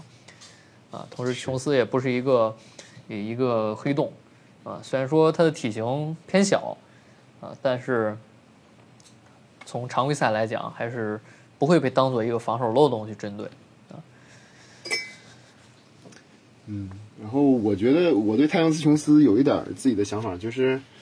嗯。一那个园区那年，就是当时在打园区那年的时候，是最后是附加赛输给了开拓者，不是没进没进季后赛嘛？那年，嗯，那年的灰熊就很挣扎，是因为泰勒斯琼斯在呃休赛期训练的时候不是停摆了那段嗯，呃，当时训练的时候是受伤了，然后就是那套阵容里面就是没有后卫，就是一个就是替补席上你让梅尔顿去持球。哎呀，你自己你就能你就能想象到那种酸爽的感觉，或者你像格雷斯阿伦，格雷斯阿伦还不如梅尔顿呢。让我看看二零灰熊有是有有什么空位，就是因为今年，嗯，如果如果琼斯走了之后的话，灰熊要想怎么去，如果啊，咱们就是说如果，我也不希望他走。就是如果他走的话，灰熊要想办法去填补他的那个空，他的那个是所他对球队的意义。就是你之前秋末也说，那个灰熊的失误失误率特别低，就是这个也跟泰勒斯琼斯有不可分割的关系。对，就他他跟呃莫兰特作为这个一一手发一替补两个后卫，其实从各自的级别上来讲，控制失误都属于非常好的。对。但是琼斯，呃，当然了，琼斯很多时候大家会觉得他上场之后更稳，就给人这样一种感觉。他俩的风格都是让我想到那种阴阳两极，就是一个阴一个阳，就是两个人就是那么的，就是风格有变，他俩的风格差异还是挺大的，我觉得。嗯，对，非常大。嗯就从来见不到琼斯拉开去突破这种，对，就就现在打一个战术，所有人拉开一个单挡往里突破这种。是，主要是他也没有那么快的速度。对。但是他的抢断你觉断，得嗯啊，琼斯的抢断其实是很厉害的，就是他场均得有一个多的抢断。是以他这个身高臂展来讲，我觉得是非常不错。对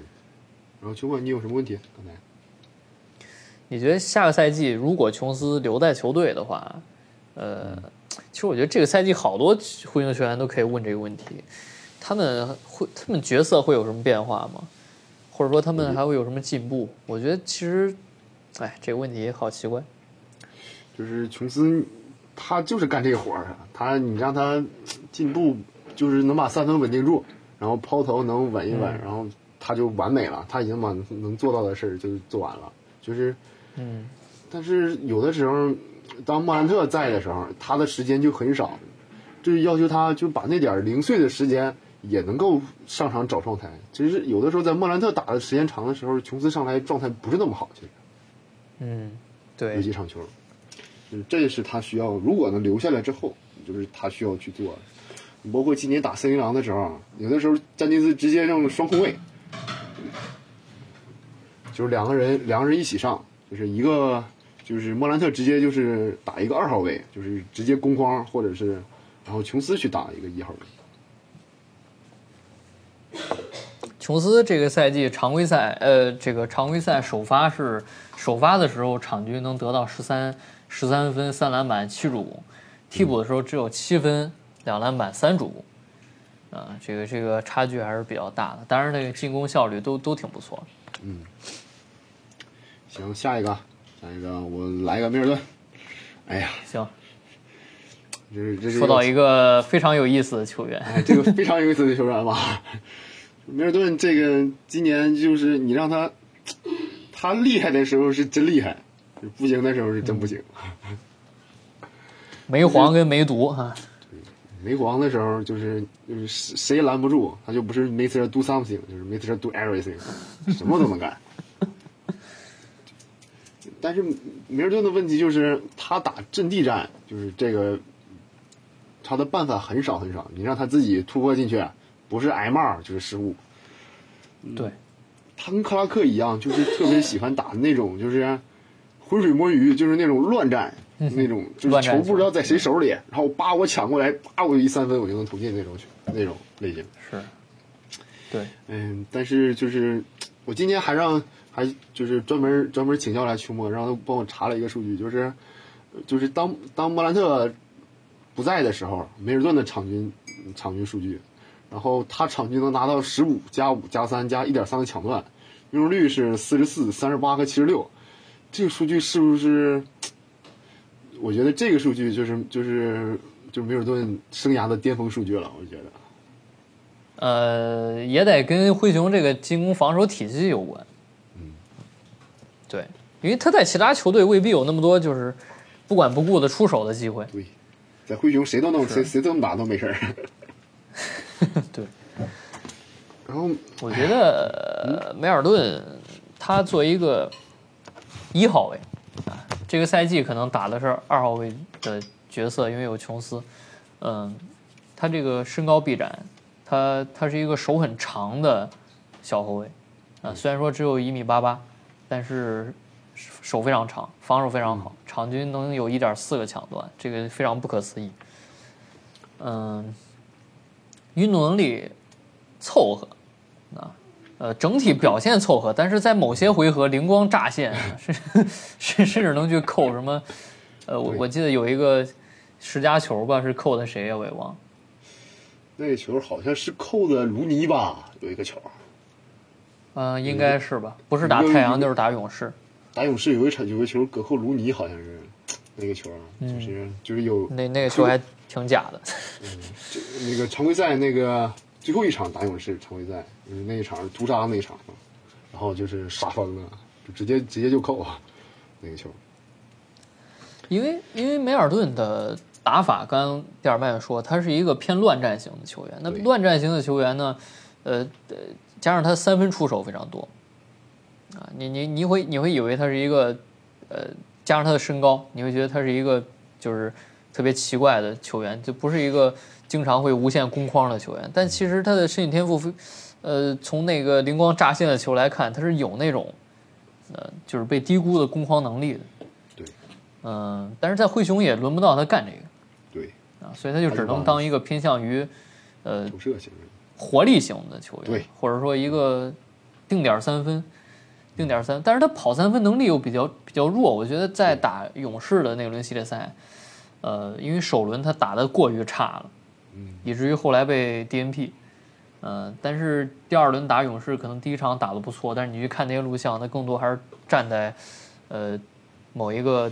边线或者四十五度的空站那不动，或者说经过一个无球单挡掩护拿出来就投，那些他不是一个跑动型的射手，我觉得。对。但是梅尔顿就是，嗯，我，哎，我这我有个问题给球哥嘛，就是你觉得就是梅尔顿也是一个防守特别好的球员，但是你觉得他跟迪龙像迪龙像贝恩这种防守，他的区别在哪儿啊？我觉得梅尔顿是缠，但不是撞，就就他会去用自己的臂展，呃，但他不会去主动寻求那么强的身体对抗。呃，可能跟他身高有关，因为贝恩和那个迪龙更偏向锋线，他是一个小后卫，啊，就那个小后卫一般是在远离篮筐或者说在三分线附近去移动，然后锋线可能有很多的内切、空切或者说呃无球的掩护，然后急掩护的时候会有一些会有一些身体接触。那米尔顿就给人感觉是呃对球防守压迫比较好，嗯啊呃，但是当然是一个非常好的。呃，防守后卫，但是现在这种，呃，身高有限的防守后卫，感觉上限也就在那儿摆着，感觉贝弗利就是天花板了。主要主要是梅尔顿他的特点就是他手特别快，就是就是灰熊现在囤积着一众的防守资源，有的是那种靠身体，有的就是纯手快那种这种球员，还有像那种像康查尔这种一点天赋都没有，就是纯靠。真的是就是，就就是他是特别靠脑子球员，他场均只有特别少的时间，但他能交出四点八分和四点六个篮板。对于康泰尔来说，一会儿咱说康泰尔的时候再说。嗯，行，那关于威尔顿咱就聊到这儿。嗯，然后下一个下一个秋末秋末来吧，你看你挑一个。嗯，我说安德森吧。行。啊，所以我说克拉克，我说克拉克，行。这个克拉克也是季后赛，大家都都非常熟悉了，是吧？首轮打森林狼，那个不可思议的篮下终结，呃，无限前场篮板，二次进攻，嗯，一个顶尖的跑跳啊，虽然受限于身高，呃，但是因为两米零三嘛，打五，呃，而且肩宽有限。就是一个，就是一个，怎么说呢？有有点像锋线的后卫内线打法的球员，嗯，终结非常厉害，能用各种乱七八糟的方式把球放进篮筐，嗯，然后跑跳惊人，呃，连续起跳能力顶尖，呃，出了罚球线，呃，出了篮下无法投篮，呃，这个在一轮呢有一种。独有的啊，我感觉联盟没有第二人用的，就是从三分线运球到篮下跟人先对抗一下，对抗之后被弹开，弹开之后转身抛投，啊，这这种方式很奇怪，但是他就能搁进去，啊，因为这种球你连你你出手之后连篮板都没法抢，但是但是他呃用这种方法把森林狼的一众锋线内线打爆了，但是在二轮面对纪律性更强，嗯，运动能力就是纪律性更强，加上呃，反正就纪律性更强吧，就这个勇士，呃，他这种血气方刚、一腔热血的打法，呃，无处施展。反而是因为，呃，过于喜欢跳，丢了很多后场篮板。我觉得是要给二轮，呃，灰熊篮板被爆成那样的一个主要的背锅的点啊。但是克拉克不影响，他是一个，呃，防守。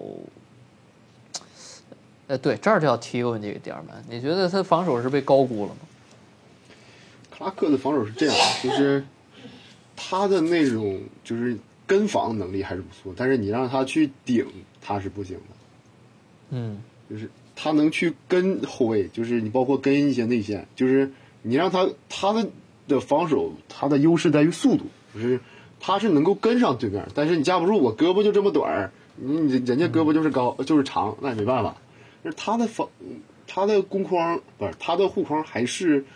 可以的，但是但是就是跟他的 CP 还是好像还是差了很多。那确实，因为两个人的体重，包括肩宽、维度，就是完全不在一个等级。是，嗯嗯，对于克拉克，其实还有一个更有意思的事，就是克拉克新秀赛季他的效率是历史级别的，就是新秀新秀当中只只扣篮是吧？对，而他好像是当时他的效率，他的。命中率是百分之六十四点几，好像就是就是基本上就是就是所有历史上所有的新秀，他能他能排上号。但第一不一定，我记得他是能排上号的。然后第二年因为伤病一些问题，就是呃调出轮换，然后这个轮换就给了蒂尔曼。然后蒂尔曼有了一些时间，然后主要是他也是一个新秀上来的，然后就他俩这个争这个位置，这个良性循环、良性竞争，我觉得。还是还是今年没有做到位，就是正常应该是两个人，就是谁打得好谁上，谁就是谁适更适合这场比赛，就是谁去打。嗯，但是这克拉克的话，他的他的作用对于灰熊来说就是一个替补，一个替补的四五号位。嗯嗯嗯。嗯，那那克拉克呢？你觉得他能练出投篮吗？我觉得不能。他的克拉克，他的投篮比贾比杰克逊还要，还还要扭曲，就是他那个投篮就是有点像咱们打篮球能够看到，就是有些男生愿意投那种三八式，就纯是那种，还你说三八式也不太就是好，就是特别的别扭，就是他的出手，对，就就看着不像是能练出投篮的人，对，啊，包括他罚球特别有意思，啊。罚球举到高点，然后停顿一下再出手。是是，嗯，那个那个，我想到了霍华德，霍华德也是那样停到高点，然后再最后再出手。两段式罚球出手。对。然后，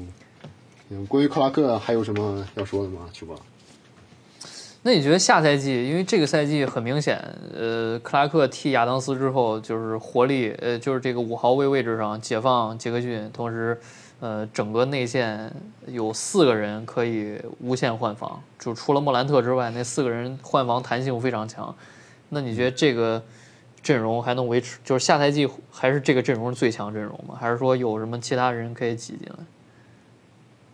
我觉得还是这个阵容应该是最强的阵容。嗯，而且，嗯，我看我都我我都怀疑今年亚当斯可有可能会被交易走，这都是有可能的事情。但是。因为如果灰熊要补强，因为手里这两个两个首轮，这两个首轮签肯定是养不了了，就是灰熊现在资源根本就养不了了。有人说灰熊可能向上交易，对这俩，但是就是二十二跟二十九，因为尤其这个二十九，他这个二十九就特别的鸡肋。你要说它是个首轮吧，确实是首轮，但是你有的时候还不如那个次轮，像三十一、三十二，因为次轮的价钱要比首轮要便宜一些的。就是球那个新秀，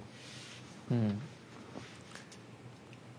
然后哎呀，所以说如果去换一些集战力的话，亚当斯我觉得是有可能是会去动去拿他当一个配平的一个合同，但是亚当斯嗯。如果动了话，合同有点我大就很很可惜。对，哎就是行，那克拉克就嗯，啊，我觉得就是等吧，就是这一次灰熊管理层的操作啊是谁也等不等不来的，就是谁也不会有提前知道他要选什么干什么。灰熊总经理是不是年度今年年度最佳总经理对，今年年度最佳总经理，但是、啊？那就可以期待一波。对可以期待期待，看他会怎么去操作。嗯，但是不要主动交交易，不要主动去去要谁，就是，哎呀，你就想就是几年前主动主动去换伊戈达拉，去换了一个文斯洛，哎呀，对，就是就是不要去主动交易，就是可以去捡漏。你像偷梅尔顿那个交易，那个交易就是封神交易，是。那个交易，那交易去把杰文卡特，就是那个现在在之前在篮网那个杰文卡特，就是基本上就是杰文卡特单换的那个梅尔顿，而且而且那边还还给搭了两个次轮，呃，然后又加了一个约什杰克逊，嗯，还帮还帮着吃了一个凯尔科沃尔的一千多万的大合同。这简直是就是就是不要去去主动交易，就是就是可以去偷，就是不要去主动交易。这是我自己的一些看法。行。那剩下这个安德森、康查尔、蒂尔曼，你你你说俩吧，哎，或者全说也行。我。哎呀，我先我先，嗯，安德森，我先来，我先来安德森吧。安德森，我没没有准备太多关于安德森的东西啊，就是我感觉，嗯，因为因为我觉得哈，安德森有可能今年就就是他是今年相对于琼斯来说，会有可能就留不下他了，就是可以放他走，就是有可能就是直接去别的队，就包括他今年可以去凯尔特人，我觉得凯尔特人是其实是很适合大水的一个球队，嗯，就是，哎呀，反正安德森啊就是会用这个阵容就是很多很奇怪的球员在一起，组组成了一个很奇怪的球队。哎呀，就是这个节奏，嗯，但是他还能那个抢断，他他的抢断其实今年季后赛还是很多的，嗯，然后对，他也他的防守，你说他不好，他也挺好，但是你说他挺好吧，他太慢了。哎呀，就是这个球员还是特别特别特别有意思的一个球员。安德森还是今年进攻跌的比较厉害。对他那，哎呀，就是他第一轮还是第二轮有几场比赛，他的那个进攻表现就是，哎，就是特别的灾难。所以说，我觉得哈，管理层可能今年就不会留他了，就是但是这样一个，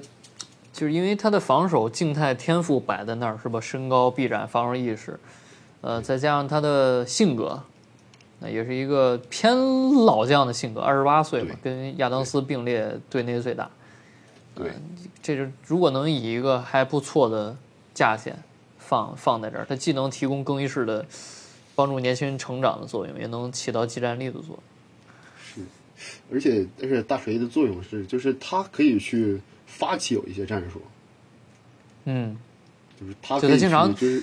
他他经常就是从罚球线那个位置往下一靠，把人靠住，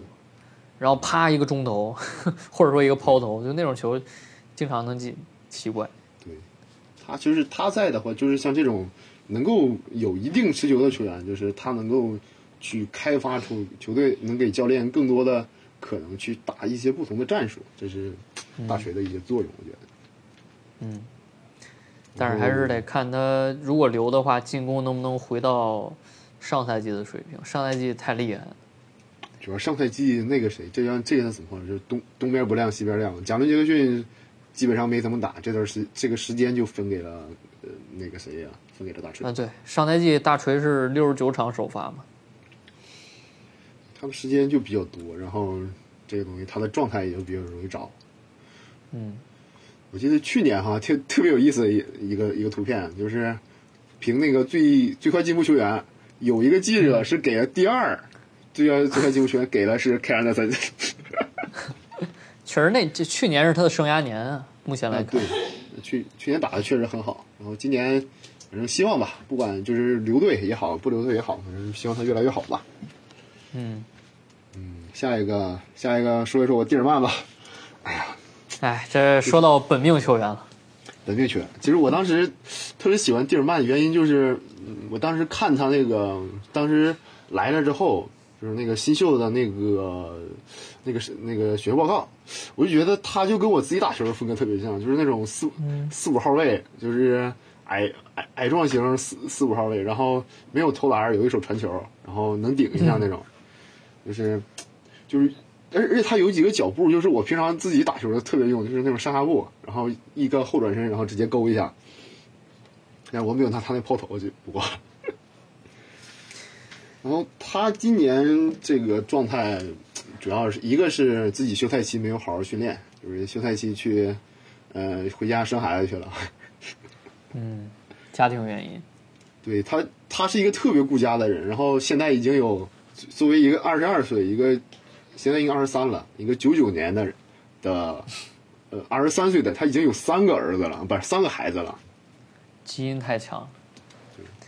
然后今年今年，反正有几场球打的还是不错。你包括去防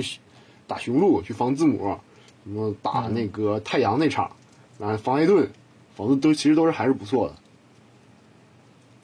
然后，哎，希望他休赛期好，休赛期好好练吧。练习好好练，然后把三分练出来。其实他的三分投篮手型还是不错的，就是是能找到他他投篮手型算是比较正常的了，在球在队内算是很好的了。就那些都不是正常人。对，那哥几个哪有正常人？然后我也不不知道为啥上上上赛季三分还有百分之三十四，这个赛季直接跌到二十，这这这都他就是。上场时间切的太碎了，就是你上去打两分钟下来了，然后就就没有了。嗯，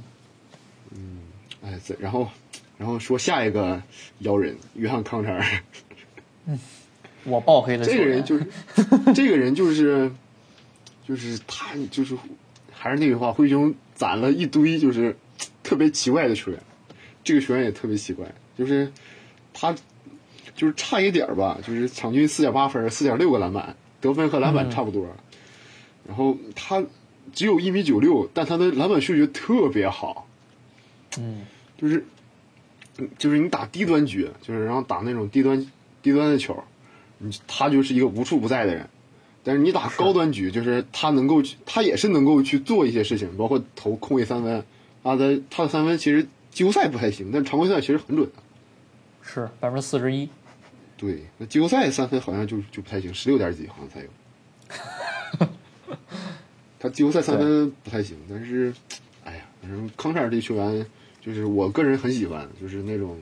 平民球员，但是能够能够去靠着自己的努力去去干很多事儿，然后在球队里也是终于是站住了脚跟儿。反正，是，我觉得康查尔作为一个白人球员，在这这样一个呃运动能力。惊人的球队，呃，总是显得格格不入。然后在季后赛，嗯，你说，然后在季后赛打勇士的时候，当时疯狂黑他。我说你上来干嘛呀？你啥也干不了，是不？篮板没篮板，对这个进攻投不进三分，也上篮下打不进，你上来干嘛？但是现在他那个打季后赛那个三分球为什么突然没了？我就是没太理解。白人嘛，正常。但是。其实有有一个挺有意思的事，有一场常规赛，约翰康查尔接了一个接了一个空中接力暴扣。哎呦，这这这这我得找找。找有有一个，但是是哪场球我忘了，就是一个就是好像是莫兰特还给他，就是他是搁底线进来的，然后给了一个暴扣，就是特别那什么，就是灰熊队里全是正不正常的人。行，最后三个饮水机：地利、二大妈和卡尔福。地利的话，就是他的，他特点就是更，他的特点还是比较鲜明，就是防守不太行，但是纯那种白人内线的特点，纯纯那种投手，然后防守有一点没一点，就是还是我觉得为了下一个赛季，他赛赛季好像是保障的合同，好像我觉得。如果去别的队的话，其实蒂利是有机会可以可以上场，而且能打得不错的球员。蒂利，蒂利，我印象最深的一个球就是打太阳，然后客场，他有一球是在右底角接球，然后一步过保罗，然后走底线，暴扣，那球 那球那球你能从那个十佳球里找到，太太这这太吓人了。那那你这么说，二二大妈也有一个呀，就是那个主 场，他也是大太阳，背扣，就是背啊，那那个背扣就是就是你就看替补席像蹦迪一样，一个个蹦起来了。是。那你说二大妈吧？二大妈，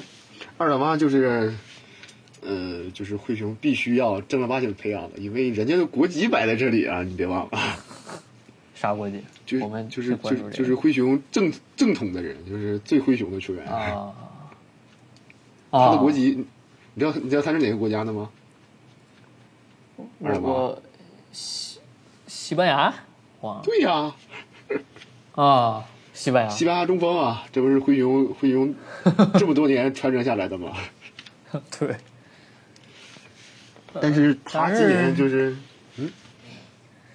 但是看他，感觉就是一个典型的白人，对，然后运动能力不行，身身材什么慢，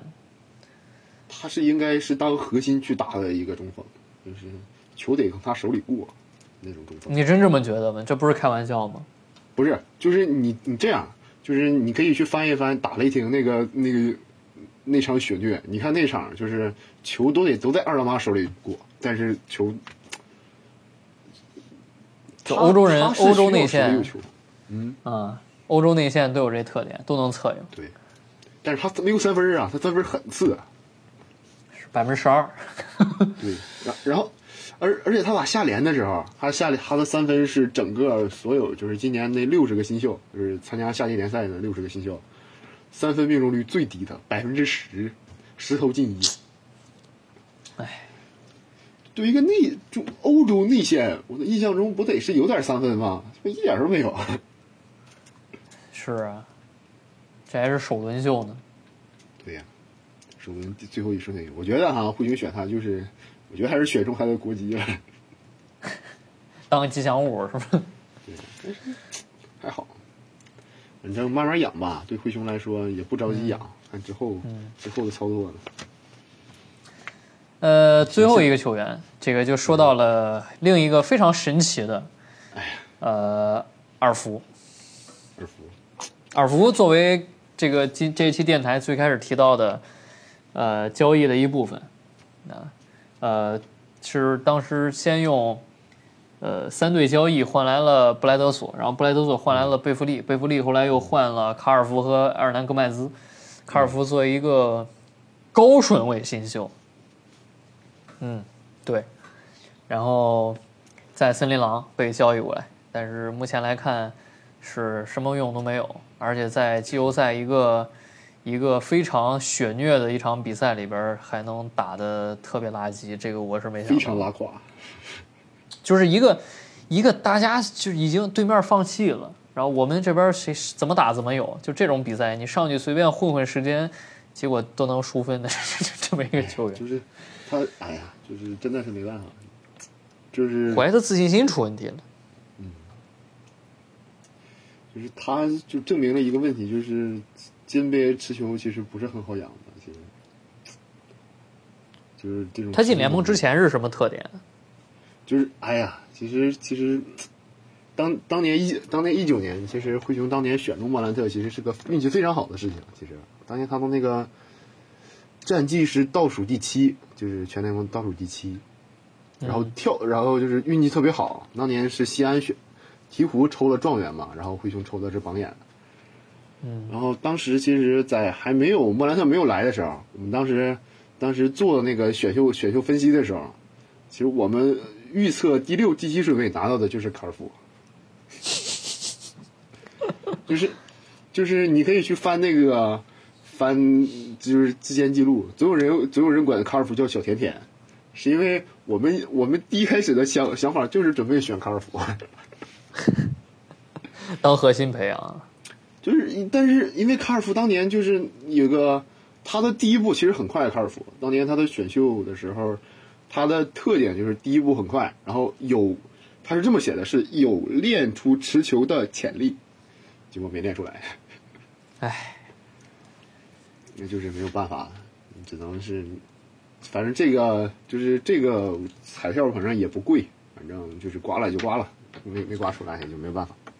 主要是新秀赛季还能场均九分，然后现在越打越次。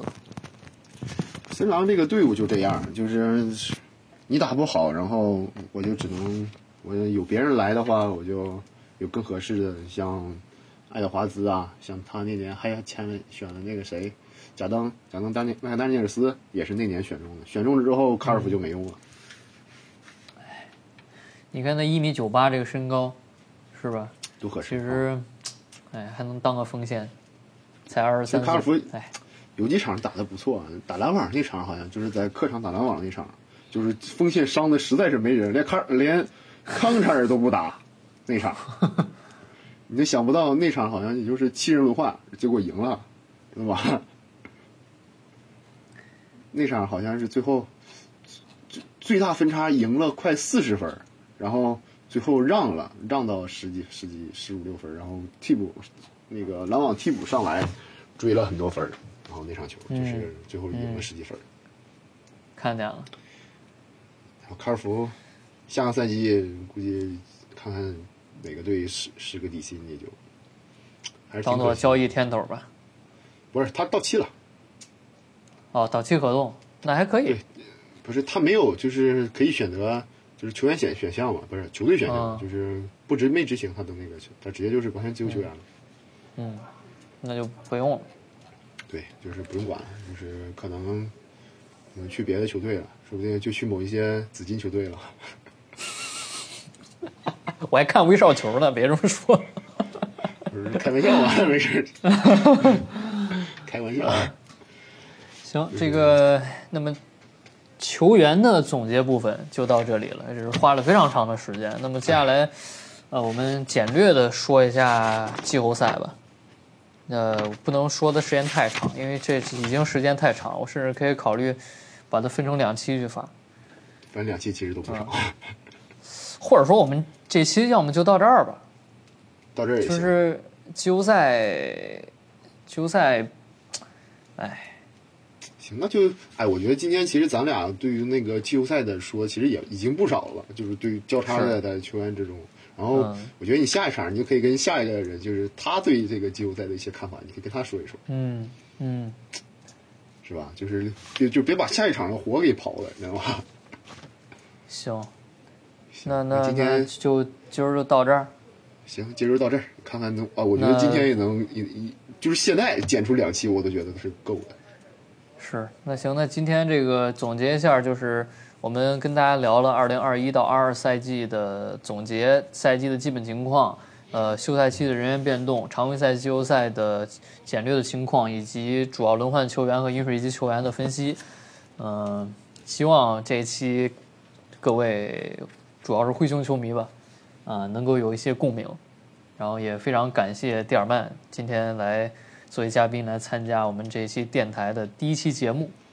嗯、也希望第二半之后如果有时间的话，有机会的话，还能继续来来电台来当嘉宾。乐意乐意乐，非常非非常乐意去参加，你看之后，就我肯定会有机会，我会我还会再来的。啊，当然欢迎啊，因为这个确实是灰熊，没这没有中文电台之前做灰熊的内容，所以我们就是第一次来做啊。怎么去开开发更好的内容，也是这个节目到时候发到专区里或者怎么着去收集一下大家的意见啊，看大家想去看什么内容啊，我们也去继续改进。是，嗯，那行，那这一期的呃孟菲斯灰熊球迷电台的第一期节目，二零二一到二二赛季总结就到这里结束了。我们下一期电台节目再见，感谢蒂尔曼，感谢所有的听众朋友们，下期再见。拜拜。拜拜